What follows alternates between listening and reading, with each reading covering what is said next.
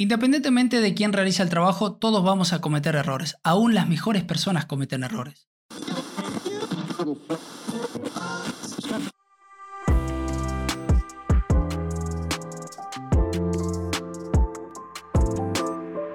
Muy buenas a todos, bienvenidos al momento de aprendizaje. Soy Sergio Teonfritión y esto es Ergo Hub, comprender el trabajo para transformarlo.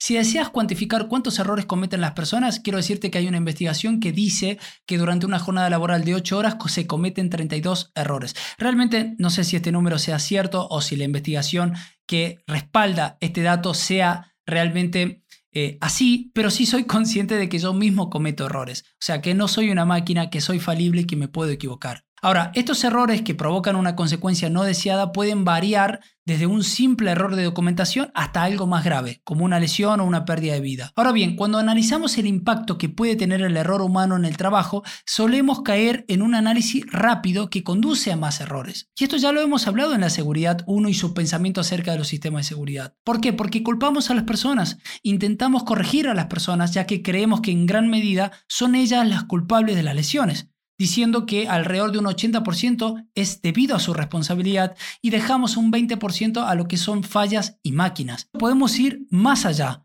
bajo el concepto de manzana podrida, que es una teoría que nos dice que una manera de evitar nuestros problemas de seguridad es eliminando a las personas que no son confiables, sacándolas del sistema, es decir, eliminando las manzanas podridas. Sin embargo, esta teoría ha demostrado que es infructuosa en la manera de abordar los temas de seguridad, ya que debemos recordar que aún las mejores personas cometen errores.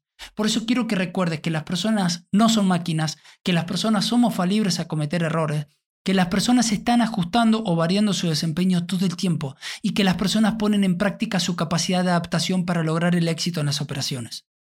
Gracias por escucharme, esto fue el momento de aprendizaje. Por favor, cuéntale a tus amigos sobre este nuevo proyecto, veamos si juntos podemos hacer crecer esta comunidad. Nos vemos en el siguiente episodio. Chao.